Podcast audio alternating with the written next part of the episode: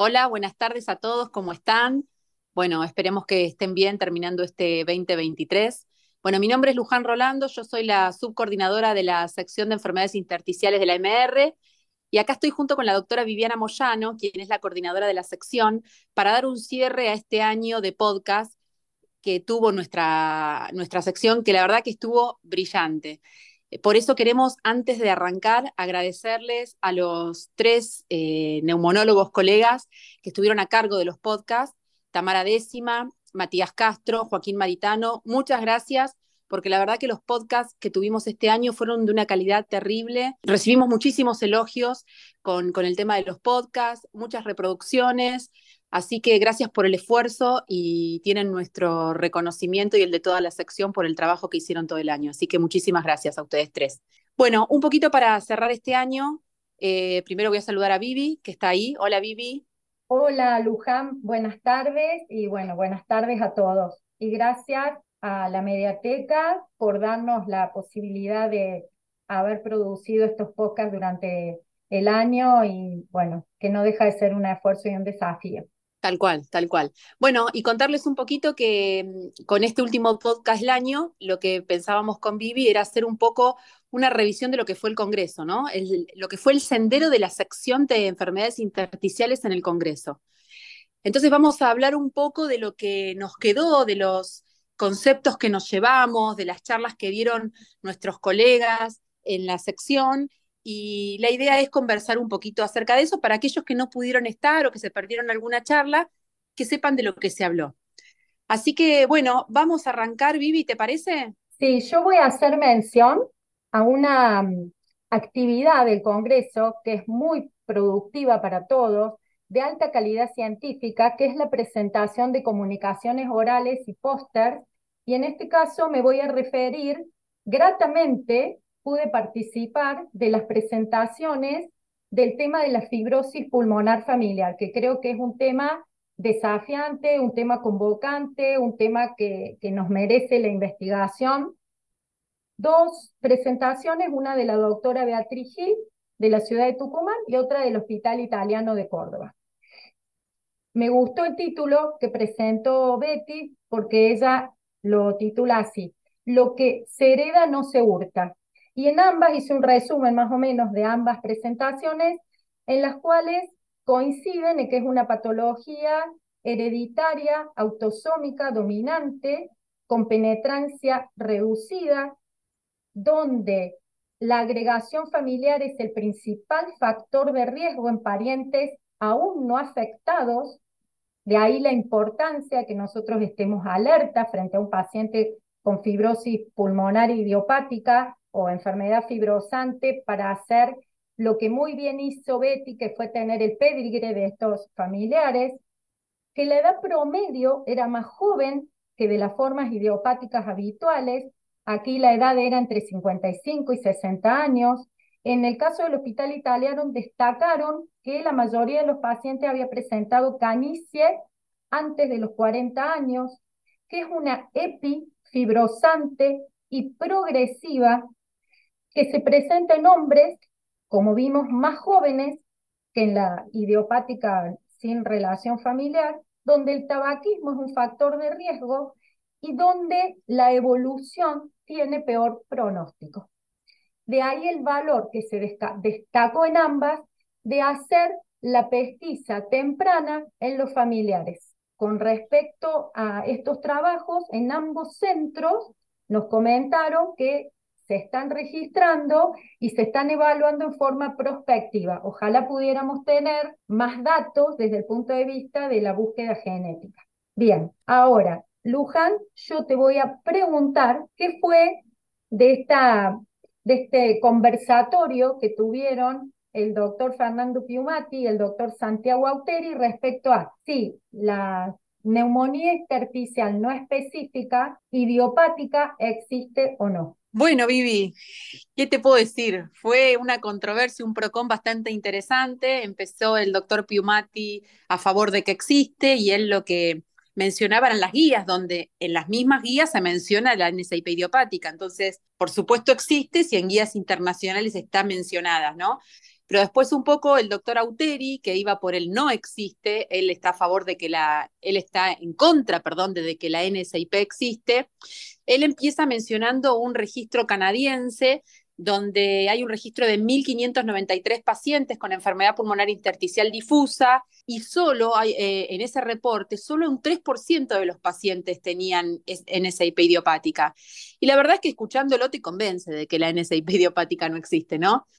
Eh, lo que más me, me, me quedó, me llamó la atención o en lo que él hizo hincapié fue un poco que en realidad la NSIP idiopática es una enfermedad pulmonar intersticial que no está correctamente estudiada o que no está estudiada a fondo.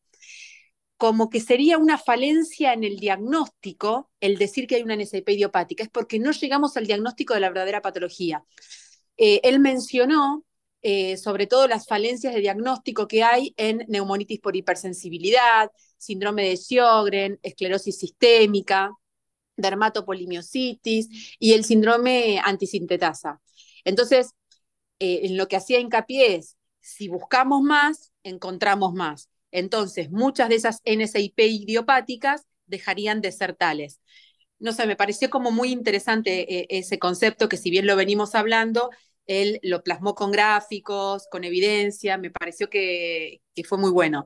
Y otra de las cosas que él mencionaba, que muchas veces se habla de NSIP idiopática por dificultad en acceso a tomografías de alta calidad, ¿no? Entonces, en realidad no es un patrón de NSIP y muchas veces es un patrón de UIP, pero como no tenemos una tomografía con, con la calidad que, se merece una enfermedad pulmonar intersticial, nos quedamos en que es una NSIP cuando en realidad es otro patrón y muchas veces el diagnóstico erróneo por esto, ¿no? Por dificultad de acceso a una eh, tomografía de la calidad que exigen eh, las guías internacionales.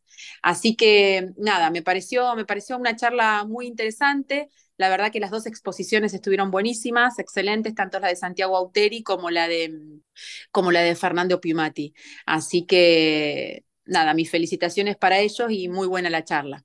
Bueno, Vivi, y ya que hablamos de, de NSIP idiopática, de si existe, si no existe, de esto de la falencia en el diagnóstico de ciertas enfermedades como Sjögren, esclerosis, dermatopolimiositis, antisintetasa, eh, ¿qué podemos hablar acerca de los anticuerpos? Porque tuvimos una charla muy interesante acerca de anticuerpos. Sí, la verdad que la charla de Juan Engelmayer fue muy ilustrativa de qué nos pasa a los neumonólogos cuando tenemos anticuerpos en enfermedad pulmonar intersticial sin enfermedad sistémica. Y aquí el valor de hacer un trabajo prolijo y exhaustivo desde el punto de vista de la valoración clínica y desde el punto de vista del laboratorio para un hallazgo definitivo y satisfactorio con respecto a la autoinmunidad. Las enfermedades inmunomediadas han cambiado mucho nuestra práctica y los paradigmas con el que nosotros nos manejábamos en estas enfermedades intersticiales. Con respecto a los ANA, Juan destacó que nosotros tenemos que tener en cuenta y saber diferenciar, por supuesto que siempre en conjunto con el reumatólogo, si el patrón es homogéneo, si es moteado fino, si es moteado grueso. Con respecto a centrómero, sabemos que no necesita confirmación el hallazgo y la búsqueda de los topoisomerasas, los citoplasmáticos y los nucleolares. Y acá un apartado especial y muy importante que es el tema del panel de miocitis. Hay como una epidemia, que esto lo hemos charlado, de miocitis sobre, con compromiso pulmonar, sobre todo post-COVID. Los paneles los pacientes que tienen enfermedad pulmonar intersticial asociadas a miopatías inflamatorias pueden ser ANA negativos. Y esto puede ser que sean ANA de tipo citoplasmáticos, a veces a títulos bajos, que suelen ser difíciles de ver. Nosotros tenemos que muchos de estos anticuerpos pueden ser positivos en pacientes sanos, pueden ser positivos en enfermedades no autoinmunes. Hay un 15% de pacientes que pueden tener títulos de 1 en 80 positivos y no tener ninguna significancia clínica. Ningún anticuerpo hace el diagnóstico por sí solo. ¿Qué pasa con el factor reumatoideo? No es sensible ni es específico para artritis reumatoidea y puede darse en otras enfermedades autoinmunes. ¿Cuáles son los específicos? Los anti-CCP para artritis reumatoidea en un 97% de los casos.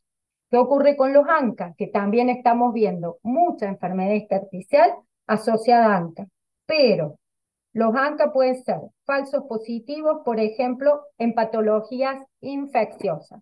Lo que debemos pedir es siempre o intentar tener inmunoensayo. Con respecto a los específicos, como los, los antisintetasas, son más específicos y predictores de enfermedad pulmonar intersticial que de miocitis.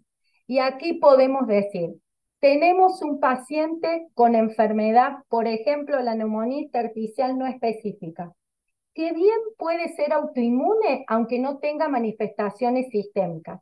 Y trabajar con el reumatólogo y tratar de cambiar el mensaje, ay, no tiene nada sistémico, esto no me corresponde a mí, como en épocas anteriores solíamos tener esa respuesta de los especialistas en reumatología. Bien, Luján, yo ahora voy a eh, preguntarte, porque sé que la, estuvimos presentes coordinando la mesa donde estuvo la doctora Brenda Varela y se, se refirió a las em, anormalidades intersticiales, las llamadas ILA. ¿Qué, ¿Qué es lo que vos podés destacar de la misma? Bueno, la, charla que dio Brenda Varela de Hilas, la verdad que estuvo buenísima y fue, fue muy clara, eh, hubo conceptos claros, la verdad que estuvo muy linda.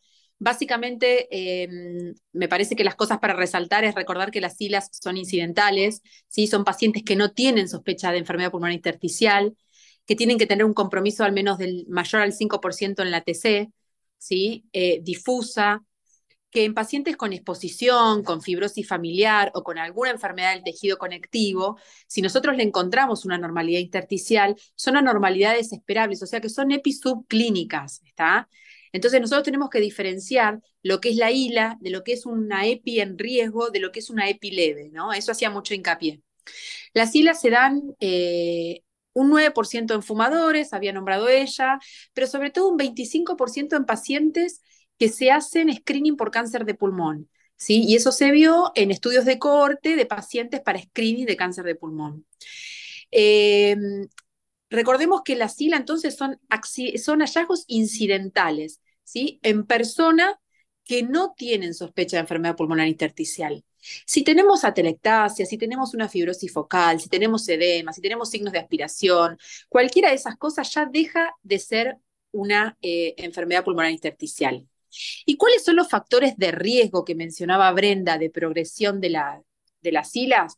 Sobre todo el tabaquismo, exposicionales, las drogas, una cirugía torácica y, una, eh, y un test de función pulmonar en el límite de la normalidad.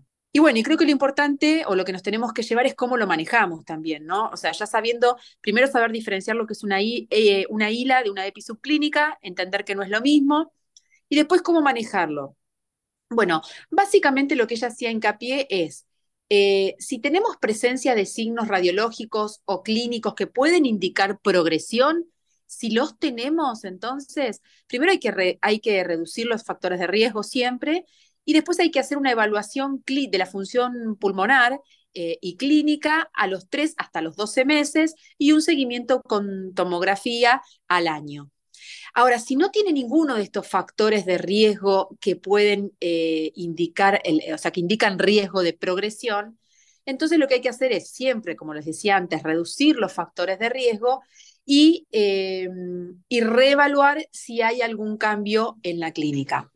Eh, como les decía, estos factores de riesgo que tenemos que tener en cuenta, los clínicos ya se los mencioné, que son eh, el tabaquismo, la exposición a drogas, inhalantes, cirugía torácica y un, y un funcional en el límite de la normalidad, pero también están los factores de riesgo de progresión que son los radiológicos. O sea, si nosotros tenemos una hila no fibrótica con predominio basal y periférico, no, pero la que tiene más riesgo de progresión es la hila fibrótica con un predominio basal y periférico sin panalización. Eh, así que me parece que, mm, que, está, que, está, bueno, que está bueno esto, este, este gráfico, ¿no? Esto de pensar bien a quiénes a quiénes les volvemos a repetir una tomografía, a quién no, pensar cuáles son los, los riesgos de, progresión, tanto clínicos como radiológicos, una isla no fibrótica, podemos tener isla fibrótica eh, con panalización, isla fibrótica sin panalización. Eh, entonces, teniendo en cuenta los factores de riesgo de progresión, es cómo voy a seguir a estos pacientes. Así que me pareció muy útil para, para tener una definición clara, me pareció útil para ver el seguimiento, saber que estas, eh, estas patologías, las ILAS, tienen una progresión a los 5 años es del 50%. Eh, que nos quede esto, ¿no? Que, que, el manejo de las ILAS es fundamental, evaluar los factores de riesgo y el monitoreo de la progresión y, bueno, y que se asocian con un empeoramiento clínico, funcional y con un aumento de la mortalidad. Así que la verdad es que me pareció una charla muy linda, de lo cual me llevo esos, eh, esos mensajes. Muy bien, Luján. Realmente el sendero de las enfermedades intersticiales fue, la verdad que de alta, de alta calidad científica. Debemos recordar que nos visitó el doctor Toby Mayer, el cual nos, nos brindó una conferencia, bueno, muy interesante y fue muy bueno para todos poder compartirlo.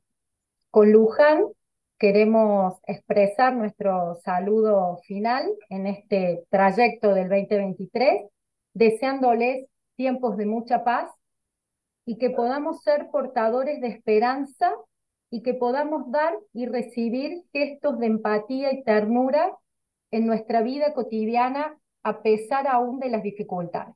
Adiós y los esperamos el 2024 con todas las actividades de la sección que ya estamos programando.